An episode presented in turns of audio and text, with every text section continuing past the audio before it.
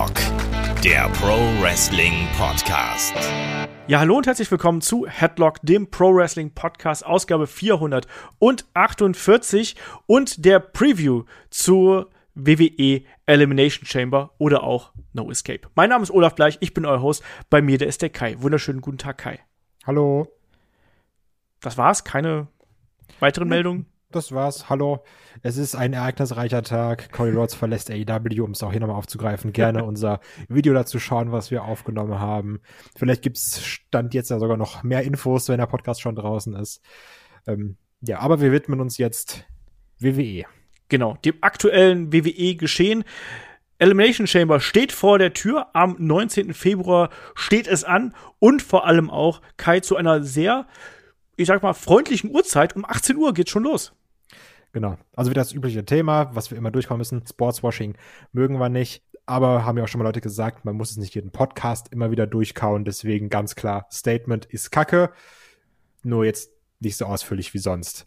ähm, wir haben ja auch schon Podcasts drüber gemacht und alles, deswegen müssen genau. wir das nicht mehr äh, lang und breit auswalzen, ja. Ganz genau. Ähm, ja, Uhrzeit. Du hast mir heute sogar noch geschrieben. Ach, übrigens startet sogar um 18 Uhr. Äh, hätte ich nämlich gar nicht auf dem Schirm gehabt, weil ich habe irgendwie so mit, ja, wie, wie immer ungefähr so 19, 20 Uhr gerechnet. Muss aber sagen, ist natürlich für uns eine super angenehme Uhrzeit. Ne? Dann noch auf einem Samstag, also auch nicht auf einem Sonntag. Das, das wird gut. Also ich kann man schön in den Tag reinstarten, irgendwie 13 Uhr zweite Bundesliga, dann erste Bundesliga und dann aus der Konferenz gehst du direkt in Chamber rein. Kann man machen. Wir haben insgesamt acht Matches, die angekündigt sind. Wir nehmen den Podcast hier am Dienstagabend auf, also nach Raw. Wir haben da ja auch noch ein weiteres Match mit dazu bekommen. Und es ist 18 Uhr, sprich, ihr hört den Podcast hier am Mittwoch. Und natürlich muss man hier sagen, wir sind zwar nach Raw, aber vor SmackDown. Trotzdem, SmackDown wurde ja bereits aufgenommen und da kursieren natürlich auch schon die ersten Meldungen und Spoiler im Internet. Wir werden hier versuchen, die zu vermeiden. An einer Stelle müssen wir da aber trotzdem drauf eingehen und deswegen minimale Spoiler-Warnung. Aber Kai, sollen wir sofort in die Show einsteigen, weil dass ihr uns unterstützen könnt, dass wir noch jede Menge Zusatzcontent haben, damit wir so wunderbare Sachen machen können wie den Kram hier mit dem Breaking News Video, das wissen ja, glaube ich, inzwischen alle. Sollen wir durchstarten? Warte, bevor wir eine Sache vergessen, ganz wichtig. Für Leute, die Season ist quasi vorbei, aber damit ihr schon mal üben könnt, gibt's noch das Headlock-Tippspiel, ne? Richtig. Äh, auf, auf Kicktipp. Auch natürlich Link in der Beschreibung. Und da ist ganz wichtig zu erwähnen, warum sage ich das, macht ja normalerweise Olaf, aber ich möchte nochmal ganz klar angeben, dass ich da gerade Erster bin. Das, das war mir ganz wichtig. Du wolltest doch das jetzt eigentlich nur reinwürgen, oder?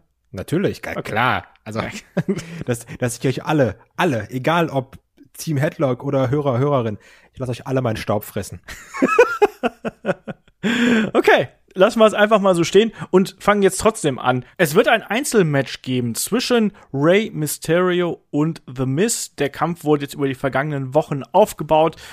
Mysterio und Dominic waren beispielsweise bei Miss TV zu Gast. Da gab es schon die erste verbale Auseinandersetzung. Jetzt zuletzt im Tag Team Match Rey Mysterio und Dominic gegen Alpha Academy.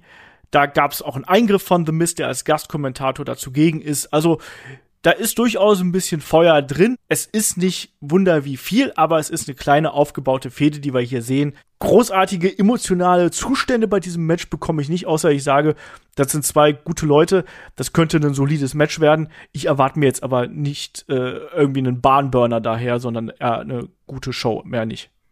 Ja, also hätte zu einer gewissen Zeit auch ein schönes IC-Title-Match sein können, ne?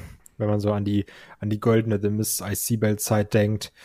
Ähm, ging ja auch noch so ein bisschen darum, oh, Dominik, du bist aber relativ groß und der Ray ist ja klein. Bist du sicher, dass es dein Vater ist? Also ja. Anspielung an Eddie Guerrero und ob das Leitermatch wirklich nötig, nötig war damals. Vielleicht war es ja doch einfach Eddie, ähm, der der Papa war. Dadurch hat man natürlich in die Fehde so ein bisschen Emotion reingebracht.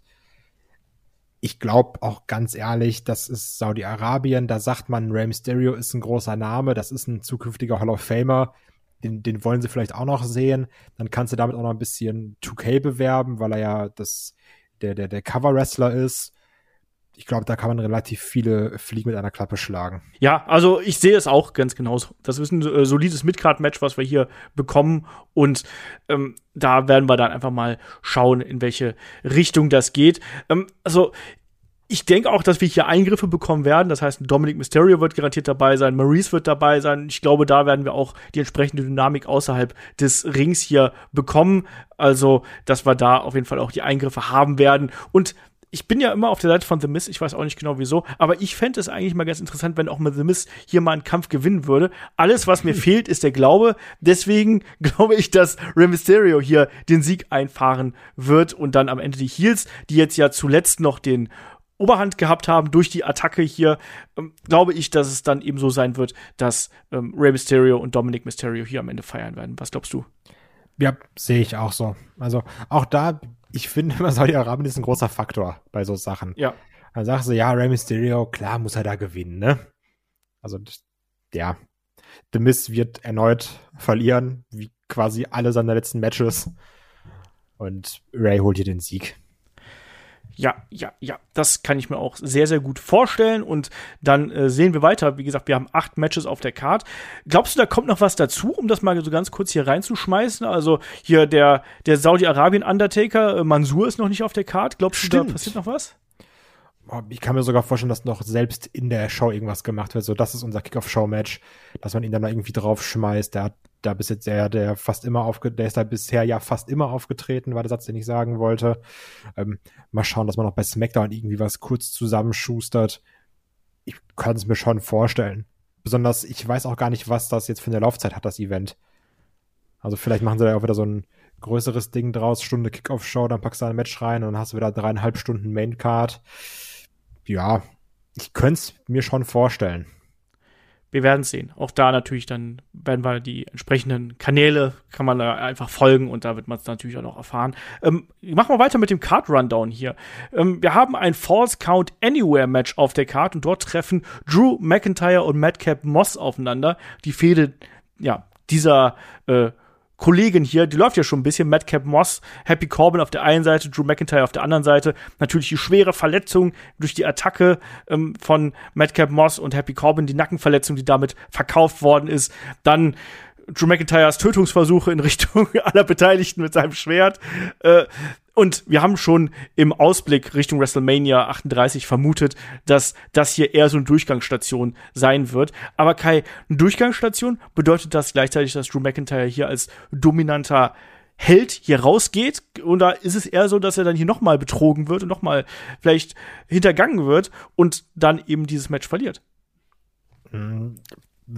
Ja, also wird sogar ja prinzipiell passen, aber ich glaube, er wird dann hin, also dass sie versuchen, ihn zu hintergehen, aber dann erst Fast Count Anywhere Match. Ne? Ich verwette sehr viel, was ich besitze, darauf, dass er da einfach nur sein Schwert auspackt und dann damit ein bisschen rumwedelt und dann schlägt er Corbin in eine Flucht, der dann doch irgendwie vielleicht wegrennt oder sagt, ach komm, mach, mach deinen Scheiß doch alleine.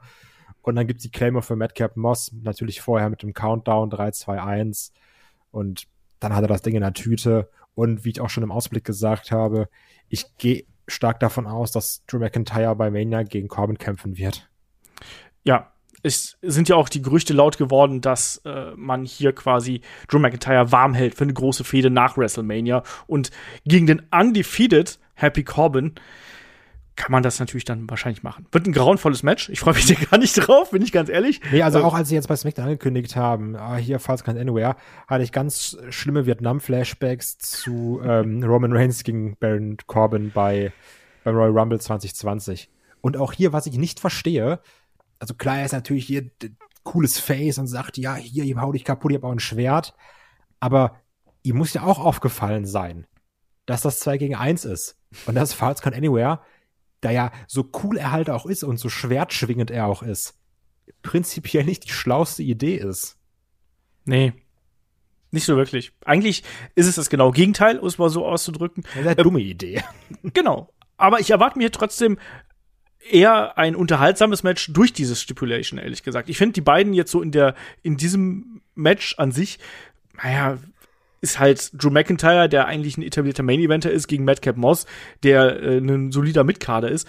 Da weiß man eigentlich schon, wie es ausgeht. Die Stipulation gibt zumindest ein bisschen Möglichkeiten, da mit zu spielen und eben mit Eingriffen, mit Foreign Objects und so weiter und so fort, da ein bisschen Spannung reinzubringen. Und ich muss auch sagen, ich finde Madcap Moss jetzt auch nicht katastrophal. Also der ist jetzt ein solider Wrestler. Mehr nicht, aber der ist solide deswegen, ich erwarte mir hier nichts Großes, aber ich erwarte mir zumindest eine unterhaltsame Angelegenheit. Vielleicht ein Brawl durchs Publikum, ein Tisch, ein paar Stühle. Kann man eigentlich jemanden mit dem Schwert pinnen? Kommt drauf an, bestimmt. Kannst du einfach in die Brust stechen. ich wollte gerade sagen, das ist der, der Weg zwischen Pinnen und Durchstechen ist dann wahrscheinlich schon ziemlich klein. Also letztendlich das, was dann äh, hier Drew McIntyre auch immer auf der Stage macht, wo er sein Shirt so in den Boden rammt. genau. Das macht er einfach mit Matt Capmos. Ja, der Berserker wird sich darüber freuen. Gibt auch diese berühmte Szene, wo der Berserker versucht, den Undertaker mit dem Schwert abzustechen und das Schwert bleibt im Boden stecken. Ich finde, das sollte man hier auch in der Fehde bringen, weil wenn nicht hier, wo sonst. Ähm, ja, was ist denn dein Tipp hier für das Match? Drew McIntyre. Ja. Alles andere wäre absurd. Ähm, Machen wir weiter. Wir haben noch ein paar weitere Matches hier auf der Karte. Zum Beispiel das Match um die WWE SmackDown Tag Team Championships zwischen den amtierenden Champions, den Usos und den Viking Raiders, die jetzt ihr Title Shot hier endlich bekommen, Kai. Ähm, eigentlich zwei etablierte, sehr, sehr gute Tag-Teams. Die Usos natürlich mit dem entsprechenden Background und der entsprechenden Historie eines der Tag-Teams bei WWE. Die Viking Raiders, ah, haben, wie ich finde, bei WWE noch immer nicht so richtig zu sich selber gefunden. Also irgendwie die großen Klassiker, zu denen die beiden durchaus imstande sind, sind noch nicht dabei rausgekommen. Glaubst du, das hier kann so ein großes Tag-Team-Match werden? Ich, also bei der Paarung habe ich es mir eigentlich erhofft, ne? Weil du hast es ja schon selber gesagt, die Viking Raiders können es ja eigentlich. Das haben sie schon gezeigt, das haben sie auch in den Indies, glaube ich, ganz häufig gezeigt. Und New Japan ähm, zum Beispiel auch, genau, ja. New Japan auch. Ich habe auch viel bei Ring of Honor, wenn ich mich nicht irre. Genau. Wir haben da auch einige Matches mit den Young Bucks und sowas gehabt. Und die Usos sind ja mit eins der besten Tag-Teams in der WWE. Ja. Und eigentlich bei der Paarung musst du sagen, da muss was Geiles bei rumkommen. Ich finde, das ist aber auch so ein Match, wenn da die Crowd richtig mitgeht, könnte das stark werden. Schön Nearfalls, gute Aktion. Ich glaube aber nicht ansatzweise, dass das Match hier die Crowd holt. Weil ich glaube, dass wenige Matches bei diesem Event die Crowd holen. Und deswegen gehe ich hier leider ein bisschen pessimistisch von einem standardmäßigen Tag-Team-Match aus. Möglich. Weil möglich, die Crowds halt ja. auch nie so geil sind, ne? Wenn da wieder irgendwelche äh, Typen in, im, im Marmeladenglas-Cosplay in der ersten Reihe sitzen auf ihre Handys gucken. ja, das, das ist natürlich immer so ein, äh, so ein Problem, was man, was man hier hat. Zugleich ist es eben so, dass man die Viking Raiders in der Vergangenheit jetzt auch nicht gerade so stark präsentiert hat, wenn man mal ehrlich ist. Ne? Und auch, wenn wir uns an dieses Number One Contender Match denken, weißt du noch, wer die Gegner waren? Oh, nee, keine Ahnung. das ist halt auch eine fiese Frage. Äh, Cesaro und Mansur, dieses äh, fantastische Tag-Team. Dann Jinder Mahal und Shanky, auch nicht zu äh, verachten. Und dann noch mal die Los Losarios. Ja, ne, und das ist es dann auch irgendwo, ne? Und in der Vergangenheit haben äh, die Viking Raiders davor auch schon sehr oft auch in Weeklies sehr regelmäßig äh, Niederlagen einstecken müssen, namentlich zum Beispiel auch dann Anfang Januar gegen Happy Corbin und Madcap Moss, nur so als ein Beispiel. Also das ist so, eine, so, ein, so ein wankelmütiger Aufbau und so ein Hin- und Her-Aufbau. Ich kann mir nicht vorstellen, dass man hier in irgendeiner Art und Weise auf die Viking Raiders setzt, sondern man hat sich gesagt, gut, wir wollen die Bells hier verteidigen, wir wollen die auf der Karte haben, weil Gold und Bling Bling, das gehört äh, in diese Region der Welt dazu. Entsprechend wollen wir auch ähm, die Tag Team Titles da haben und dann hat man eben die Viking Raiders hier mit reingepackt. Ne? Und ja. alles andere als Titelverteidigung wäre hier eine riesengroße Überraschung in meinen Augen. Ja, das stimmt. Also bist du da auch dabei bei. Äh ich, ich glaube nicht, dass, dass äh, die Viking Raiders sich bald am Tisch von Roman Reigns sitzen, setzen werden. Wäre aber witzig. Das stimmt. Die kommen da mit der, mit der Gänsekeule oder was die immer essen. Ja, oder, ähm, oder bringen noch die Ninjas mit von Akira Tozawa. Genau, wir brauchen Omis dringend wieder als Ninja. Stimmt. Wird Zeit.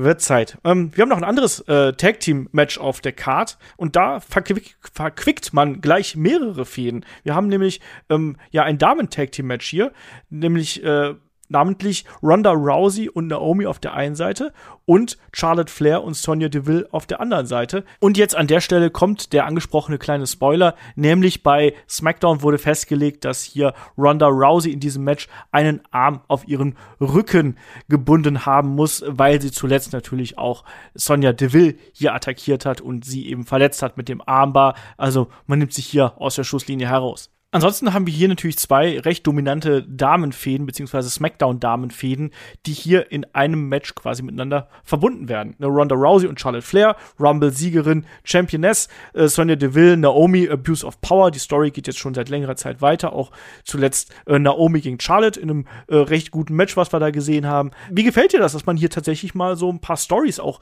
zusammenführt und daraus dann so als Übergang ein äh, Tag-Team-Match aufbaut? Ist ja auf der Road to WrestleMania gar nicht so eine krasse Seltenheit. Dass man mal so verschiedene Leute zusammenstellt und dann sagt, ach komm, wir, wir vereinen kurz die beiden Fäden und dann trennen wir sie wieder. Das gibt's ja immer wieder häufiger. Das, ich finde, man merkt das dann immer ganz gut, was dann gerade für eine Zeit ist. Es ist dann häufig diese Überbrückungszeit, wir haben noch ein Event und das muss jetzt gemacht werden, aber eigentlich haben wir schon Matches fest, ja komm, dann Tag-Team. Das gibt's ja häufiger. Und ich find's hier aber auch ganz okay, weil wir hatten ja auch die Sache, also man hat es dann noch ganz elegant verwoben miteinander. Durch den Angriff von Ronda Rousey auf Sonya Deville, die auch sagt, so komm, du kannst hier labern, was du willst, zack, Arm gebrochen, in Anführungsstrichen. ähm, dann hat man das so ein bisschen verwoben, dann Sonya Deville widersetzt sich auch noch den, den Anweisungen eines Vince McMahon und geht dann doch noch auf Naomi los. Ronda macht den Save, Charlotte macht dann aber den Save für Sonya Deville, indem sie sie aus dem Ring zieht. Ganz ehrlich, warum nicht? Also, be also bevor jetzt wieder hier irgendjemand seinen, seinen Shot verteidigen muss, ne? Dann können wir auch dieses Tag-Team-Match machen. Und ich glaube, es ist auch ganz gut für Ronda Rousey, dass die noch mal so ein bisschen äh, Ringpraxis bekommt. Ja, halt gerade im Tag-Team-Match natürlich. Ne? Da kannst du ja auch noch mal, äh, also bist du ja weniger im Fokus, dadurch, dass du dich noch mal austaggen kannst. Genau. Und kannst dir auch eine Pause gönnen dazwischen. Du kannst äh, auch ein bisschen runterkommen. Du hast mehr Zeit für Absprachen auch hier und da. Und natürlich lädt hier diese Stipulation mit dem Arm auf den Rücken auch dazu ein, dass Naomi hier einen Großteil der Arbeit macht, dann Hot Tag macht und dann geht's eben rund. Ähm, das passt natürlich sowohl zum Charakter von Sonya Deville als auch zum Charakter von Charlotte Flair, dass man hier so eine Story noch mit reinbringt. Natürlich wird das nicht unbedingt der Matchqualität zuträglich sein, sprich, da wird auch viel Story hier im Match sein, aber man plant ja auch damit, dass Ronda als dominanter Charakter Richtung WrestleMania geht, sprich, auch mit einer Hand wird sie dann hier entsprechend Schaden anrichten können. Da müssen wir keine Propheten für sein. Jetzt ist aber die Frage, Kai, wer gewinnt denn das Ding hier? Ja, das ist jetzt so ein bisschen das Problem. Also ich spiele sie einfach noch mal ganz, ganz selbstsicher, die Saudi-Karte. Beziehungsweise ich, ich denke laut und spiele des, währenddessen die Saudi-Karte und sag, ja gut, Ronda Rousey, riesiger Name.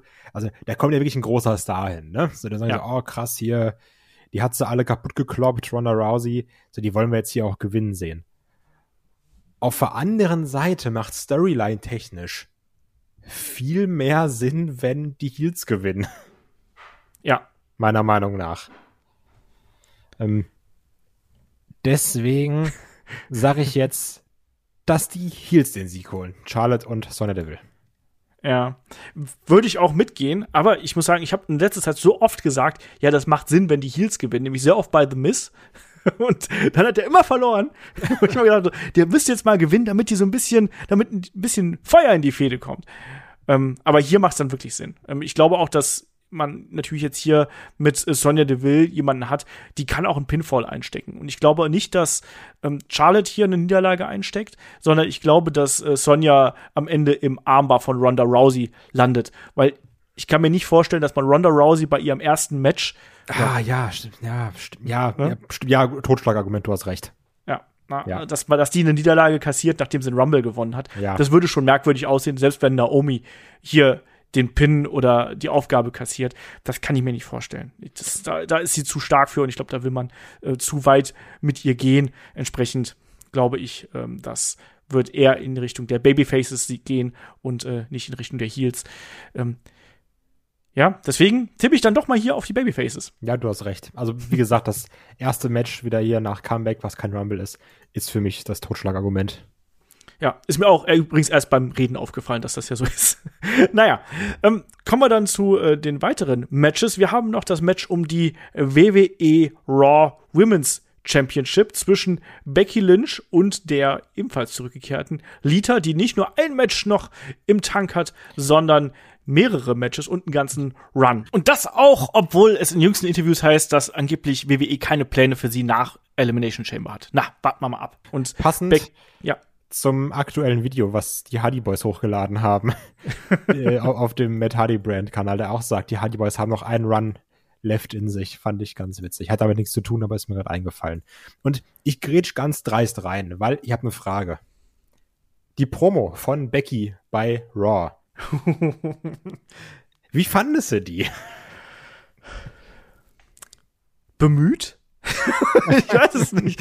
Diese, diese Grunge-Becky, die dann da zum Ring geschlurft gekommen ist und so, zwing mich nicht dazu, ne, zwing mich nicht dazu, mein Idol zu zerstören und dann dieses aufeinandergebissene, äh, es, es wirkt leider sehr aufgesetzt. Ne? Sie ist nicht die Krass, beste ne? Schauspielerin. Ne? Ja, das ist, das ist, also, ich finde, bemüht beschreibt's unfassbar gut. Weil du merkst, sie gibt sich ganz, ganz viel Mühe, das rüberzubringen, aber es klappt gar nicht. Also es, ja. es, es wirkt ganz krass gestellt. Ja, also ich glaube auch, dass sie da emotional drin ist und äh, ich glaube auch, dass sie das möchte, aber da fehlt eben ein bisschen. Aber von beiden Seiten. Auch Lita ist ja, die war ja nie eine große Rednerin nee, und das merkst du auch jetzt äh, an der Art und Weise, wie sie da Betonungen setzt und so, sondern die hat ja so ein natürliches Charisma mitgebracht und die hat auch gerade bei ihrem Run einfach unfassbar gut in die Zeit gepasst. Ich war damals auch ein riesengroßer Lita-Mark, muss ich dazu sagen. Also ich da muss man aber sagen, cool. den fanden auch einfach sehr viele auch geil, ne? Ja, klar, also, ich auch. Das ist halt auch mit auch noch ein Grund gewesen. Klar. Natürlich aber auch, dass sie halt auch für die Zeit dann sich doch nochmal mehr getraut hat und einfach gesagt hat, ich zeige auch krasse Aktionen und ich nehme auch krasse Aktionen natürlich. Ja, und sie war eben auch nicht so eine, so eine Barbie-Puppe, ne? Die sah halt ein bisschen anders aus als ähm, die Blond anderen und, Diven, ja. die man da gehabt hat, ne? Deswegen, ähm, ich war damals auch ein riesengroßer Lita-Fan, ich war ein riesengroßer Hardy Boys-Fan und so. Aber äh, ja, die Promo und der Aufbau hier, der ist schon ein bisschen bemüht. Ähm, die Frage, die ich mir hier eher stelle, Kai, glaubst du, das wird ein gutes Match? Also glaubst du, Lita kann da noch was reißen? Und glaubst du, also Lita hat auch sehr stark von der Emotionalität immer gelebt. Glaubst du, die kann, das kann hier funktionieren? Glaube auch, dass die ganz stark auf diese emotionale Schiene gehen werden in dem Match. Ähm, dass so ein bisschen die Storyline sein wird, ja, Becky will vielleicht erst nicht und dann dreht sie doch durch, weil sie auch, wird auch mittlerweile sehr stark von diesem, ja, dann gehe ich irgendwann auf die Dark Side und dann komme ich auch nie mehr zurück, äh, gesprochen in jeder zweiten Promo. Und ich glaube, dass das wird hier so ein bisschen Dreh- und Angelpunkt sein. Dass dann irgendwann Becky im, im Match so, so einen Knacks hat und dann haut sie drauf und dann geht es dann eher über die Emotionen und vielleicht wird auch viel gebrawlt. Also jetzt nicht so das geilste Wrestling, sondern viel hin und her mit draufhauen und, und sowas alles. Ähm, das kann ich mir vorstellen. Ja, also ich glaube auch, dass wenn du hier ein funktionierendes Match aufbauen willst, dann musst du auf der einen Seite wirst du Lita am Anfang natürlich so ihre Möglichkeit geben zu äh, glänzen und dann wirklich zu zeigen, so ich kann noch was, die muss dann wresteln, die muss ihre Aktionen zeigen und die muss auch zeigen, dass sie noch agil ist und behende ist. Da betont man das ja auch zum Beispiel, wenn man auf wwe.com geht, dann gibt es die Trainingsvideos von ihr und man ja. versucht wirklich dazu unterstreichen, die Frau ist fit und die will auch noch mal. Das ist ganz wichtig. Das wird der Anfang sein. Und dann wird es irgendwann so weit kommen, dass Becky eben die Oberhand gewinnt und dann, wie du schon gesagt hast, über die emotionale Schiene geht.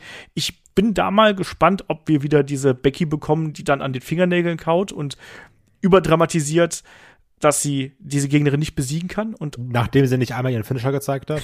ja, genau. Und glaubst du, sie, also erstmal die Frage, glaubst du, es gibt hier einen cleanes Finish oder glaubst du, es gibt einen Babyface-Sieg, also gewinnt Lita das Ding hier? Ähm, was denkst du, wie geht das Ding aus? Nee, es wird hier schon ein cleanes Finish geben, glaube ich. Also, weil ich rechne immer noch stark damit, dass wir Becky gegen Bianca Belair bekommen bei Mania. Und deswegen wird man hier auch ein cleanes Finish haben. Dass sie dann da. Ja, ja ich sage jetzt, die tappt auch im, im Disarm, ja. Weil es ist, wäre es nicht mittlerweile langweilig, dass Becky Lynch jedes Match mit Roll-Up und dann noch Füße auf der Seile gewinnt? Ja, vielleicht auch mal Hände auf der Seile. Kann auch sein. Einfach mal in die Seile beißen. Auch das. Vielleicht so im Kopf am Turnbuckle abstützen, ja, genau. um sich mehr Hebelwirkung zu verleihen. Geil, wenn das jetzt kommen würde, ey, dann, dann bitte äh, alle, alles Geld der Welt an mich. ähm, nein, ich glaube auch, dass hier Becky Lynch gewinnen wird. Und ich glaube äh, auch, dass ähm, Lita dabei gut aussehen wird. Ich glaube nicht, dass es eine Submission wird. Das kann ich mir nicht vorstellen. Aber ich glaube, man muss natürlich auch versuchen, Lita bis zu einem gewissen Grade zu schützen. Deswegen halte ich tatsächlich so einen Fuck-Finish, wie man so schön sagt, also mit ähm, Füße auf dem Seil, irgendwie Unterstützung, halte ich hier für nicht so unmöglich. Ähm, weil man ja Lita offensichtlich auch noch für längere Zeit ähm, präsentieren möchte. Und gerade in Richtung WrestleMania, glaube ich, wird man auch mit ihr planen. Ich kann mir durchaus vorstellen, dass wir da noch sie auch in einer prominenten Rolle sehen werden, gerade weil wir ja eben zwei Nächte WrestleMania haben. Deswegen, ähm, Becky verteidigt hier. Vielleicht gibt's sogar, vielleicht gibt's sogar einen DQ-Sieg. Ich meine, es ist Saudi-Arabien, da kann man auch mal so einen DQ-Sieg äh, für Lita irgendwie kassieren und dann bei Raw das Rematch oder so und dann gibt's Durcheinander. Also ich muss übrigens sagen, ich, ich äh, unterschreibe nicht die Aussage, man muss Lita schützen. Weil, also, die ist Hall of Famerin, so, weiß es scheißegal, ob die gewinnt oder verliert, also, beziehungsweise es ist scheißegal, ob die verliert. So. Denn zwei Wochen wieder können sie von mir sogar noch bei SmackDown auftauchen und sagen, ach übrigens, ich bin Lita, ich krieg ein Titelmatch. Und alle würden sagen, ja gut, das ist ja das Booking der letzten Jahre. Also, ja. ich glaube nicht, dass man jetzt irgendwen irgendwie schützen muss, um die dann okay. bei Mania in Tech-Match zu stecken. Ja, aber ich glaube halt nicht, dass, also schützen meine ich nicht unbedingt von der Niederlage, sondern äh, in erster Linie von der Submission-Niederlage. Das ja. halte ich für schwierig. Nee, das Arme, und dann kann ich mal schön tappen. okay, okay, dann sind wir da uneins, aber wir sind uns einig im Ausgang auf jeden Fall. Becky verlässt hier ähm, Elimination Chamber äh, als Raw Women's Champion. Ja. Ja. Und dann kann man doch eigentlich jetzt schon mal ganz gut mit dem Elimination Chamber Match der Damen weitermachen, weil das sind ja die Raw-Damen, die aufeinandertreffen und da geht's ja dann auch darum, wer hier in das Titelmatch bei WrestleMania hineinrutscht und wir wissen, wer daran teilnimmt. Das sind äh, Liv Morgan, Rhea Ripley, Doudrop, Nikki ASH, Alexa Bliss, dann ist jetzt da noch mit reingekommen, nachdem ihre Therapie vorbei ist und Bianca Belair, die jetzt als letzte hier in den Ring kommt. Die hat ja das Gauntlet gewonnen.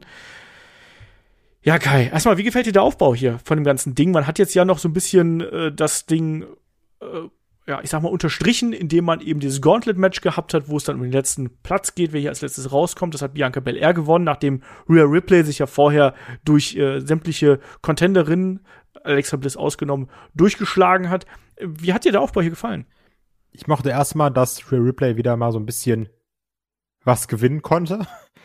Und wieder so ein bisschen gefährlich aussah.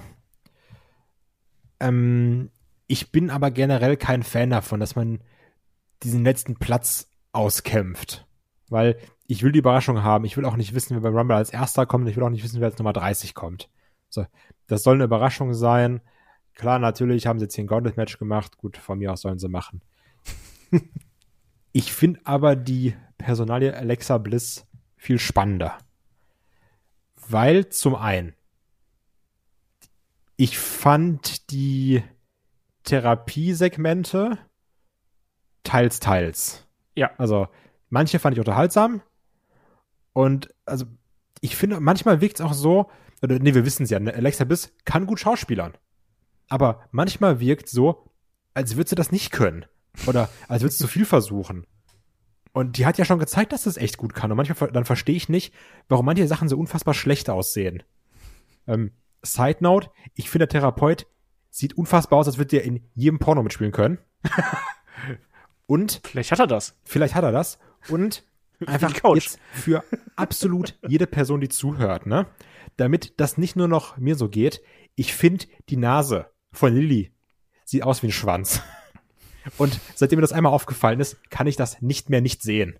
Okay, damit ist das Niveau dieses Podcasts ja. auch erstmal eine Stufe runtergefallen. Das ist, ich habe die letzten vier Wochen und ich war immer so, ey, das, ich, das geht nicht mehr, dass ich das nicht sehe. Und ich dachte mir, das kann nicht sein, dass ich da allein darunter leide. Deswegen wollte ich jetzt allen How I Met Your Mother mäßig da so zerbrechen lassen, dass das jetzt keiner mehr sich normal anschauen kann. Das war mir ganz wichtig. ähm, nee, aber jetzt kommen wir wirklich zu meinem Problem. Ich habe immer jetzt, jetzt kam ja das letzte Zumindest wirkt so das letzte Segment dieser Therapiesitzung. Und ich habe den Sinn nicht verstanden. Also, warum hat die jetzt Lilly wiederbekommen? Ich muss gerade Lilly googeln, um zu gucken, ob das wirklich aussieht wie ein Penis. Und ja, in einer gewissen Art und Weise sieht das so aus. Ja, siehst du? Mist. ich hätte auch gerne das Bestätigung auf, also hier in den YouTube-Kommentaren unter dem Video und auch auf Discord gerne. Dass das die Leute genauso sehen wie ich. Ähm, sie hat Lilly bekommen, damit sie sich quasi ihrer Vergangenheit äh, stellt. Und damit, ich glaube auch, dass, dass dieser, dass dieser Alexa Fiend-Charakter, dass der nicht komplett weg ist, sondern Nee, ich glaube, dass wir den immer wieder sehen werden. Und das wird quasi die Brücke sein, die wir dann da bekommen. Ja, also mein Problem war, es hieß ja vorhin immer so, ja, du musst loslassen und hier und da und du musst wieder Kontrolle halten. So, du musst es schaffen im Alltag alleine. Und dann hieß es, ja, hier ist Lilly, wenn du die immer bei dir behältst, dann schaffst es. Und also, ich hab den Zusammenhang nicht verstanden. Ja. Ja. Kann man so sehen. Ich fand das jetzt auch mit der Lilly, fand ich jetzt auch nicht unbedingt so, äh, so geil. Also ich habe es auch nicht genau fassen können, was jetzt da der Sinn hinter ist, aber es ging auch eher darum, den Fortschritt von Alexa zu zeigen. Und vielleicht braucht sie dann eben Lilly als Freundin noch an ihrer Seite, damit sie eben in dieses neue Ich wieder hineinschlüpfen kann, in dieses neue alte Ich. Glaubst du denn, sie kommt, was, glaubst du, wie sie rauskommt? Mit der alten Musik oder mit der aktuellen Firefly Funhouse, nenne ich es jetzt einfach immer noch Musik, weil die lief hier auch dann am Ende im Hintergrund. Ja, wollte ich mich gerade sagen. Ähm, das wäre natürlich ein Punkt dafür. Andererseits glaube ich, dass das äh, kontraproduktiv wäre, um diesen Charakterwechsel darzustellen. Und deswegen glaube ich, sie kommt mit der alten Musik raus. Und dass sie aber auch diese neue Musik, abhängig davon, wie sie gerade drauf ist, mal wieder, immer mal wieder verwenden wird. Also, ich, das ist jetzt Wunschdenken, ne? Also wir hatten es jetzt zum Beispiel bei Mankind, wo man zwei verschiedene Musiken gehabt hat, äh, um entsprechend den Charakter und die Einstellung gerade darzustellen. Ich fände sowas bei Alexa Bliss, wenn sie jetzt irgendwie wütend ist und durchdreht und dass man dann am Ende diese Musik spielt, fände ich dann sinnvoll. Deswegen hoffe ich, man verwendet einfach beide. Aber für den Entrance erstmal die alte. Ja, okay. Äh, Ja, also ist halt auch, glaube ich, sehr, sehr persönlich, aber ich habe auch wirklich gehofft, dass wir diese Lilly-Kacke hinter uns lassen, ne? Ähm, nein. Ja. Ganz klares Nein. Ja, aber wer ist denn jetzt hier deine Favoritin im Match? Ne? Also ich habe jetzt heute noch gelesen, dass man angeblich mit einem Triple Threat Match Richtung WrestleMania plant mit Rhea Ripley, Bianca Belair und eben Becky Lynch. Ähm, also ich sag jetzt mal so, ich glaube nicht, dass hier äh, Nikki ASH, Doudrop und Liv Morgan gewinnen. Ähm, das sind zumindest sehr Außenseiter-Picks für mich. Ich glaube da nicht so recht dran, sondern äh, Alexa Bliss halte ich für jemanden, die da eine Rolle spielen kann. Rhea Ripley, glaube ich, kann eine Rolle spielen. Und klar, Bianca Belair ist ohnehin die Favoritin. Aber geht man hier mit der Favoritin, Kai? Mich würde so ein bisschen stören. Ähm, also ich gehe ganz stark davon aus, dass Bianca Belair hier gewinnt, ne? Mich würde es aber ein bisschen stören, wenn jetzt Bianca zweimal hintereinander so Abstaubersiege holt. Also, ja, hier Gauntlet, komm ich noch am Ende und hau jetzt die Rhea kaputt, die schon am Ende ist, weil sie schon mehrere Matches bestritten hat. Und jetzt, deswegen komme ich beim Chamber-Match das letzte rein und ja, hau auch nochmal die Reste um und gewinne dann. Also, weil Bianca Belair kam ja sehr häufig über den Kampf und durchhalten und ich bin hier die krasse Athletin. Aber das wären dann zweimal so Abstaubersiege, oder? Mhm. Das sehe ich auch als Problem an. Und ich glaube auch, dass das eine Möglichkeit wäre, ähm, um Rhea Ripley in das Match reinzubekommen.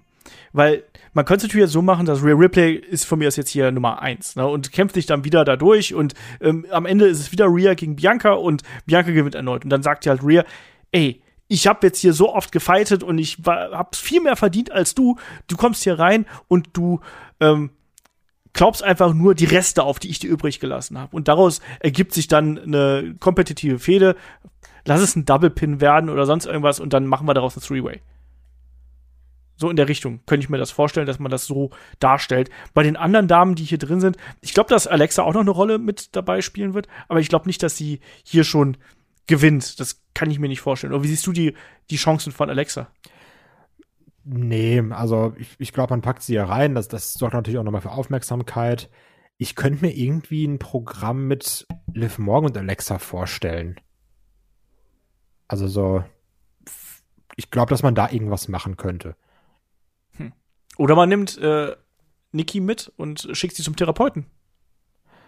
Ja, oder man nimmt Doudrop mit und geht mit ihr zum Bürgeramt, um den Namen mal zu ändern. Auch keine schlechte Idee. Ähm, aber ich glaube, wir sind uns da einig, dass eigentlich hier Doudrop, Liv Morgan und Nikki ASH, die werden hier keine Größe, also die werden zwar natürlich im Match dabei sein und werden auch ihre Spots bekommen, aber ich glaube nicht, dass wir da jetzt eine dabei haben werden, die äh, das Ding gewinnt, oder? Nee. Das sehe Okay. ich auch so. Und ich, ich muss aber trotzdem sagen, ich bleib bei äh, Bianca Belair. Ich auch. Ich bin auch bei Bianca Belair, aber ich glaube, dass äh, ich kann mir vorstellen, dass wir hier ein Three-Way bekommen bei WrestleMania inzwischen. Ich glaube, man versucht jetzt wieder Rhea Ripley entsprechend zu positionieren. Hat man ja jetzt auch im Gauntlet-Match gemacht. Und ich glaube, man wird da diesen Weg gehen und ja, sie da wieder in den Main Event äh, pushen, damit er ein bisschen größer noch ist. Ja, da sind wir uns da einig. Beide tippen auf Bianca Belair und äh, werden mal sehen, wie das Ding hier ausgeht. Jetzt haben wir, wenn ich mich nicht komplett verzählt habe, noch zwei Matches. Wir haben einmal, wir fangen einfach hier mit dem Match um die WWE Universal Championship an und da haben wir auf der einen Seite Goldberg und auf der anderen Seite Roman Reigns, den amtierenden WWE Universal Champion, begleitet von Paul Heyman. So, ich nehme das absichtlich vorweg, vor dem ähm, Elimination Chamber Match um die WWE Championship, weil ich glaube, dass das auch wiederum einen guten Sinn haben wird. Kai, Goldberg ist zurück und fordert Roman Reigns. Das Match Two Years in the Making hätten wir schon bei WrestleMania damals sehen sollen. Ähm, ja, was glaubst du? Was sehen wir hier? Ja, Roman sagt ja, he's gonna Goldberg, Goldberg. Also, wenn ich vielleicht Spear, Spear, einen gebotchten Jackhammer, einer stirbt fast, 1, 2, 3, Also, ich äh, bin ganz ehrlich, ich erwarte mir hiervon nicht viel weil ich auch Goldberg ganz, ganz, ganz doll überdrüssig bin. Das muss ich ganz klar sagen. Ja, das hat natürlich in Anführungsstrichen die Berechtigung mit dem Two Years in the Making und dann kam Corona und dann war es alles schwierig. Dann haben wir Goldberg gegen Strowman bekommen, was Goldberg da auch verloren hat, so wie jedes seiner Titelmatches. Aber trotzdem hindert es Goldberg nicht daran, nochmal zu sagen, ich will noch ein Titelmatch ähm, zum Thema Legendenschützen natürlich auch. Ich rechne hier ganz klar mit einer Verteidigung von Roman Reigns. Es wird wieder in die Richtung gehen, dass wir einmal ganz kurz sagen, ach du Kacke. Weil es geht direkt wieder los. Goldberg, wie er so ist, rennt direkt in Roman Reigns, Roman, in Roman Reigns rein. So, haben wir's. Und es gibt den Spear und den Jackhammer und wir sind so, ach Gott, bitte nicht, bitte nicht. Und dann gibt's wirklich so ein 2,9 Sekunden Kickout was man ja häufiger macht bei Goldberg-Matches. Ja. Ähm, und dann irgendwann fängt sich Roman, kontert Superman Punch, Spear, Spear, Spear, Spear. Ähm, ich glaube nicht, dass er ihn auschoked, obwohl ich's gut fände, weil das wäre nochmal eine Ansage, dann eben Goldberg auschoken. Aber ich denke mal, es wird ja dann ein Pinfall-Sieg werden. Und dann hat Roman verteidigt und wird dann bei Mania auf den Treffen, den, den wir gleich besprechen. Ja, also ich glaube, ein wrestlerisches Feuerwerk oder ein Leckerbissen dürfen wir uns hier nicht erwarten. Also, wie du schon richtig gesagt hast, äh, dafür ist Goldberg zu limitiert. Wir haben ein normales Singles-Match, auch kein False Count Anywhere-Match oder Street Fight oder sonst irgendwas. Sprich, ähm, wir werden keine Tische oder sonst irgendwas sehen, wo wir es bei Goldberg gegen Lashley gehabt haben, wo es dann ein bisschen chaotischer geworden ist.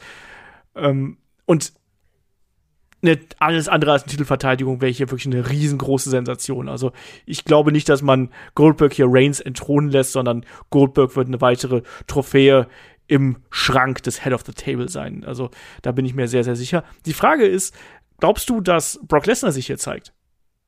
Boah, das ist. Ähm, ja, die Frage ist, mit welchem Match geht man aus der Show raus? Ich glaube schon mit dem Chamber-Match, oder? Also mit dem Match um die WWE Championship, oder? Ja, würde ich eigentlich auch sagen, ja. Ja. Ich glaube nicht, dass sich Lesnar hier zeigt, weil letztendlich, also in meinem Gedanken will er ja, dass Roman hier gewinnt, um dann den WWE-Belt zu gewinnen und sagen, Roman, hier bin ich. Ja.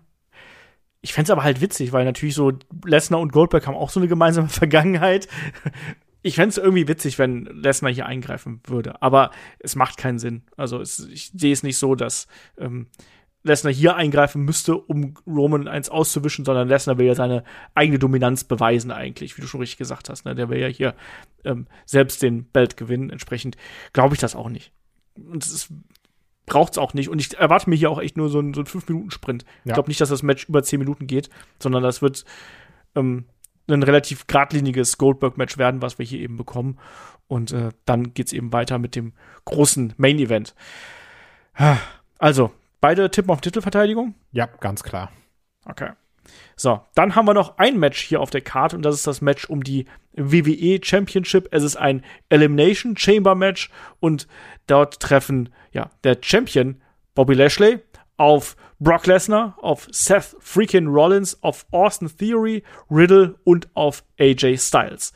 Also Kai, erstmal muss man sagen, ich finde die Mischung, die wir hier haben, äh, finde ich ziemlich geil. Also so äh, Austin Theory und Riddle, die so ein bisschen Main Event Luft schnuppern dürfen, dann Styles und Rollins, die einfach absolut etablierte Veteranen sind und einfach ja unfassbar gut da über ich sag mal Jahrzehnte jetzt fast schon stehen und dann eben die beiden Monster mit äh, Lashley und Lesnar. Das liest sich eigentlich so ganz gut. Ja. Oder wie ist dein äh, Gefühl vor dem Match? Also ich muss auch sagen, ich bin ja großer Fan vom Line-Up ähm, dieses Chamber-Matches. Ich bin natürlich persönlich kein Austin Theory-Fan, habe ja schon mehrfach gesagt. Ich hätte, ich persönlich hätte lieber einen Kevin Owens gesehen, aber es ist so, wie du sagst, wenn man sich hier die Mischung anguckt, macht es auch einfach Sinn, dass der hier drin ist, ne? Ein bisschen Main-Event-Luft schnuppern. Ähm, der kann sich auch schön von einem Brock vermoppen lassen. Ich glaube auch, der wird da irgendwelche Spots bekommen. So, weiß ich, vielleicht kommt er dann als, also, also vielleicht ist er einer der ersten beiden, kommt dann rein ähm, und dann geht er mal rum und macht mit jedem nochmal ein Selfie oder sowas, was da ja sein Gimmick ist. Also, da, da wird ich mir schon. Den Zellen. Ja, genau, weil sie dann so ein Selfie mit der Zelle machen, wenn sie da drin stehen, bis dann eben der Letzte reinkommt. Und dann ist es vielleicht, weiß ich nicht, dann auf einmal dann doch Brock Lesnar oder so. Du bist so, oh Kacke, jetzt ist hier Austin Theory mit Brock Lesnar am Anfang alleine und ist nach einer Minute wieder raus. Könnte ich mir sogar auch vorstellen, ne? Also, ich glaube, die nehmen hier schon viel mit. Ich halte sogar für relativ, ja, vielleicht Brock Lesnar startet mit Theory, haut ihn kaputt, dann kommt Rollins raus, die hatten ja auch ihre Geschichte, sowas. Und dann haben wir Lesnar gegen Rollins. Also, ich habe echt Bock auf die Paarung. Also, sehr, sehr viel sogar. Ich mache mir nur Sorgen ums Ende. Weil Und? ich sage es, ich sage es noch mal ganz klar, ich will nicht Title versus Title. Das macht keinen Sinn. Ja. Das ist halt so ein Problem. Ähm, aber bevor wir zum Ende kommen, vielleicht machen wir mal so ein bisschen hier äh, über das, was da passieren könnte. Ich finde es auch interessant, dass wir äh, Riddle und äh, Lesnar hier im Ring haben. Das war ja auch immer so ein Match, was man haben wollte. Und Riddle hat ja da auch ganz gut mal in Richtung Brock Lesnar geschossen. Das finde ich auch. Ist, stimmt, ist auch interessant, ja. Ja, und auch jetzt der Aufbau, auch gerade, äh, wo man ja auch jetzt gesehen hat, so ja, mit Riddle und Orton, das funktioniert zwar weiterhin gut, aber äh, da hat man ja schon so ein bisschen das Gefühl, dass Riddle langsam, äh, dass Orton langsam so ein bisschen oder bilde ich mir das nur ein, dass er so ein bisschen kritisch wird, gerade weil zunehmend der Fokus auf Riddle geht und so ein bisschen von ihm weggeht? Ja, ähm, Orton ist ja immer so ein bisschen komisch. Also Orton ist ja immer kurz vorm Turn. Also weiß ich nicht. Ich möchte mich jetzt noch nicht festlegen. Okay. Aber äh, wird ja zumindest gerüchtet, aber dass man auch sagt, man will daraus halt ein großes, großes Match machen, ne? Das ist nur so mein Bauchgefühl. Ich habe das nur, ja. Vielleicht, vielleicht macht man das auch wirklich so unterschwellig, dass ich das einfach nur so gefühlt habe oder so, aber schreibt uns ja gerne mal, wie ihr das auch seht, natürlich. Das war so mein, das war so mein Gedanke. Und nach dem Motto, ja, guck mal, Orton, der ist jetzt hier gar nicht auf der Karte. Riddle steht im Main Event sozusagen. Ne? Ja. Aber um, die haben ja auch eigentlich noch ihre Fehde gerade mit, mit der Alpha Academy, ne? Ja, klar. Also, sind ja, ja. eigentlich noch beschäftigt. Ja, ich, eigentlich ja. Ich glaube auch, dass das noch nicht passiert. Ich glaube, nee. dass der Turn noch nicht kommt. Ich glaube, der Turn vielleicht Richtung SummerSlam oder sonst irgendwas, das wird noch ein bisschen gehen. Ja. Das werden sie ziehen. Das hat jetzt noch keine Notwendigkeit, dass man die beiden splittet. Genau. Sicher auch. Deswegen. Aber Riddle sehe ich hier als so den äh, emotionalen Hook. Ich glaube, mit dem kann man eine gute Geschichte erzählen. Der, der kann von mir aus auch, der kann von mir aus auch anfangen. Ähm, ich fände ich fänd's cool, wenn, wenn er und Lesnar anfangen würden. Einfach, dass die richtig schön da aufeinander einkloppen. Fände ich witzig. Ähm, und dann eben Theory vielleicht rein, wenn beide am Boden sind oder sonst irgendwas. Genauso auch. Wie siehst du die Rolle von, von AJ Styles hier in dem, in dem äh, Match eigentlich?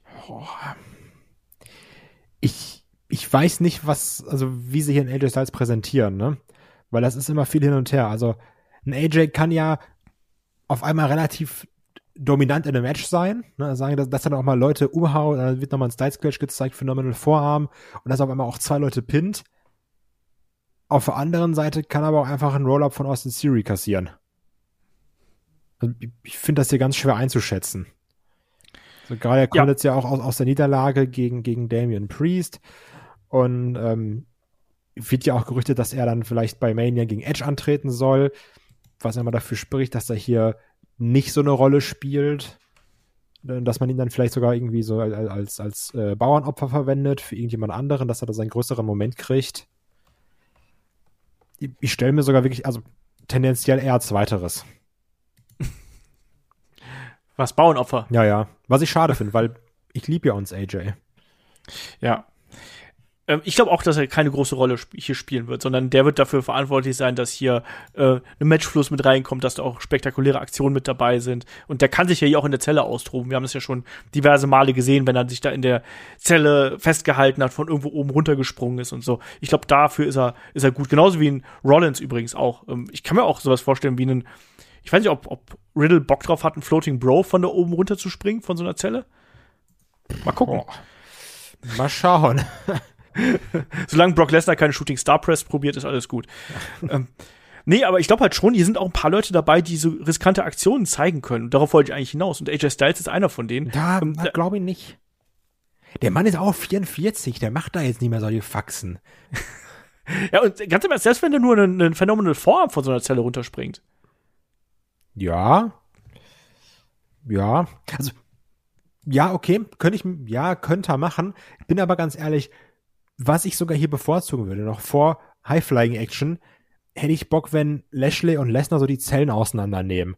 Ich bin ja großer Fan, wenn da Leute durch das Plexiglas gespiert werden und, und sowas alles. Das stimmt. Da hätte ich sogar noch mehr Bock drauf. Das ist die andere Komponente, die ja. ich hier auch so interessant finde. Ne? Du hast natürlich dann die zwei Kolosse hier, die dann auch die Leute durch die Gegend werfen können. Und ja, du hast es schon angesprochen, eine Awesome Theory, der bietet sich ja dafür an, dass man den hier durch die Gegend wirft. Das haben wir jetzt ja schon bei Raw gesehen, dass der da ordentlich kassiert hat. Und ich kann mir auch durchaus vorstellen, dass der, sobald Lesnar in den Ring kommt, der wird halt dann auseinandergenommen und wird der Erste sein, der raus ist. Und dann ist Vince McMahon enttäuscht und sagt, äh, hier, dir fehlt da was und so. Ähm, das ist dann der nächste Schritt in der Story, die ich momentan sehr stagnierend finde, muss ich dazu sagen. Ja. Ähm, ja, aber ich, wie gesagt, ich mag die Mischung. Und jetzt können wir dann, glaube ich, auch Richtung, Richtung Ende kommen. Ähm, dass hier Lashley und Lesnar den Sieg unter sich ausmachen werden. Glaubst du das oder glaubst du, da mischt noch jemand anders mit? Nee, ganz klar, die beiden.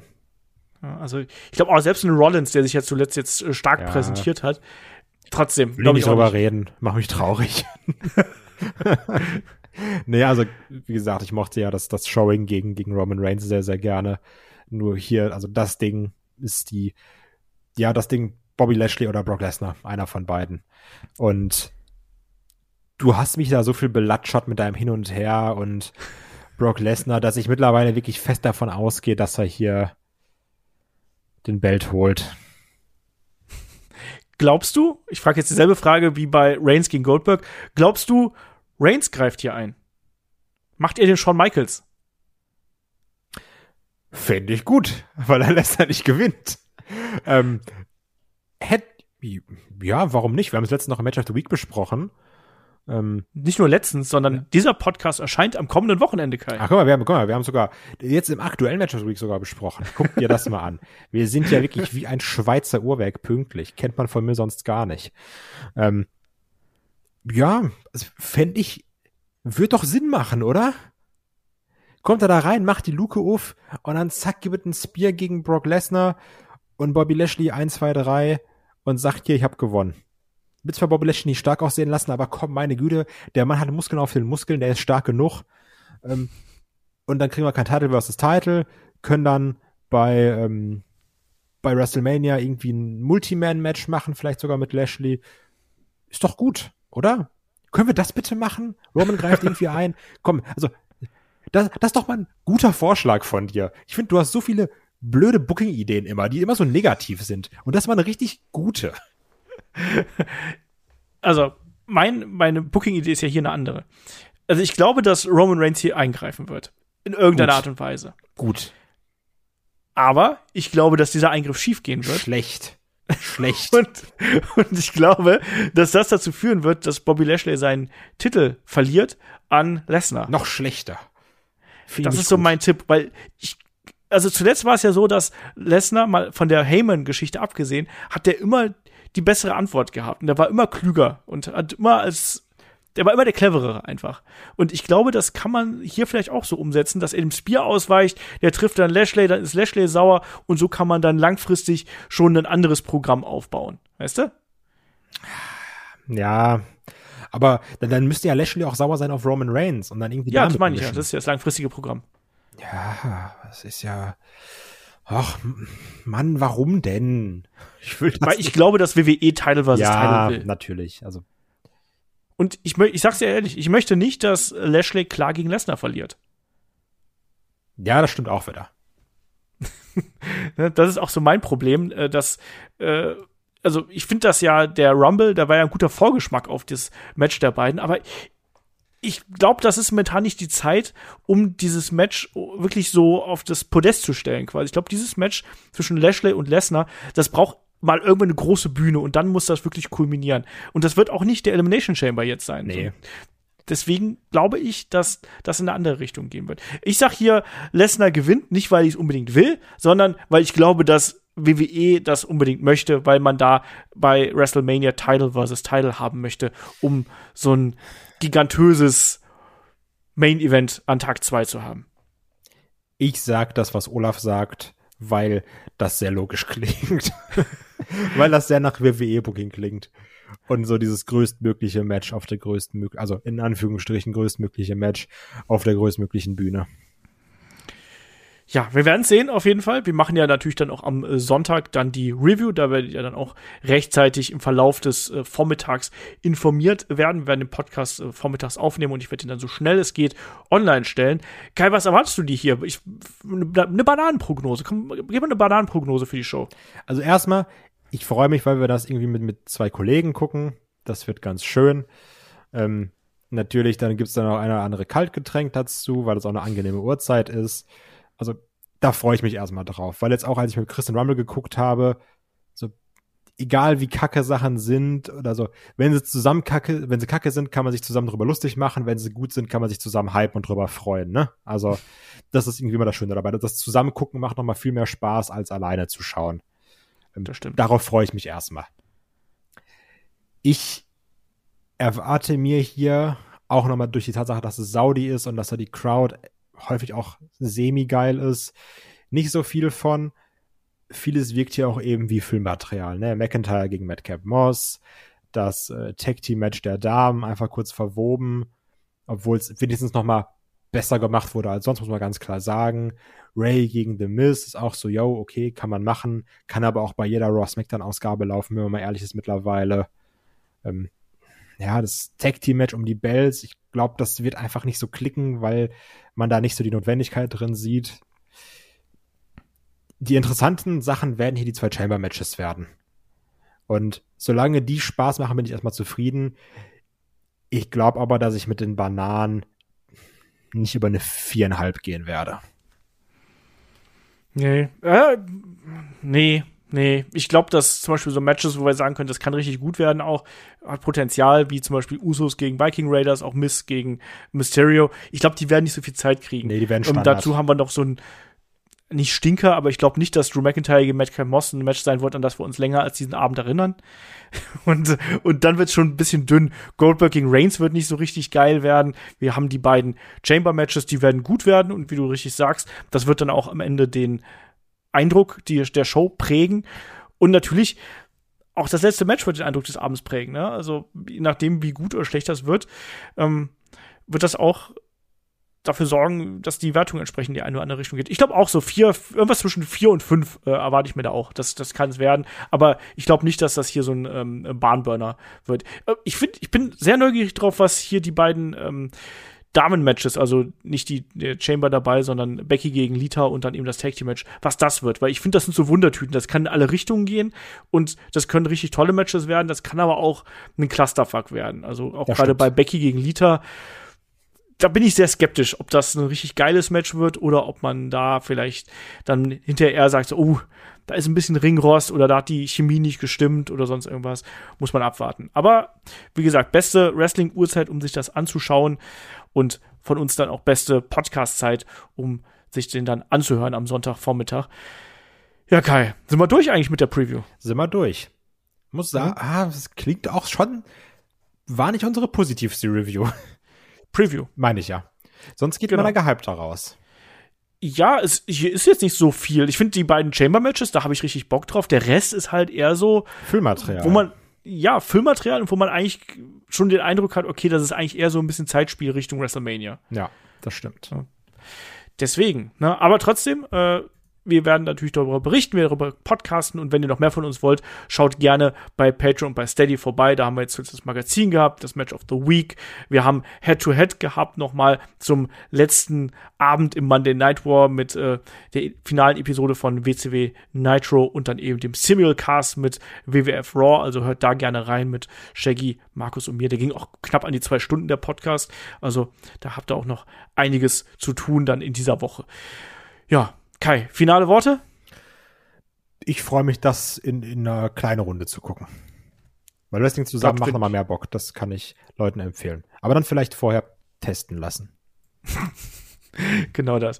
Gut, dann sind wir an der Stelle durch. Und ich sag wie immer, wir hören uns am Sonntag und macht's gut. Bis dann hier bei Headlock, dem Pro Wrestling Podcast. Macht's gut. Tschüss. Tschüss.